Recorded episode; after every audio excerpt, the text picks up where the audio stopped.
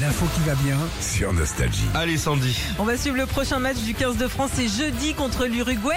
Et depuis le week-end dernier, tout le pays s'est mis en mode rugby. Je sais que Oui, toi, oui. t'es à fond, Philippe. Il y a un Landais, un poil chauvin, lui, qui a eu l'idée de fabriquer du foie gras All Blacks pour, je cite, bouffer du All Blacks. Est-ce que C'était une bonne C'est idée. marrant. C'est du foie gras au vin rouge et à l'encre de sèche. Faut quand même en vouloir. hein. Ah ouais, c'est Ouais. bizarre, ouais. Ouais, bah, t'as t'as que le goût du vin rouge, hein, parce que l'encre de Oui. sèche, ça va. Oui, ça c'est va vrai. beaucoup de goût, hein.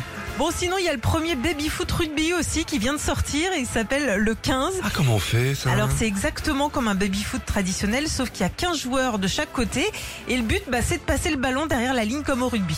Il y a Oui même mais les euh, normalement poteaux. on passe le ballon en arrière. Ouais, mais il y a les poteaux et Ah tout ouais. ça pour taper les transformations avec le petit ballon ovale, c'est plutôt pas mal. D'accord.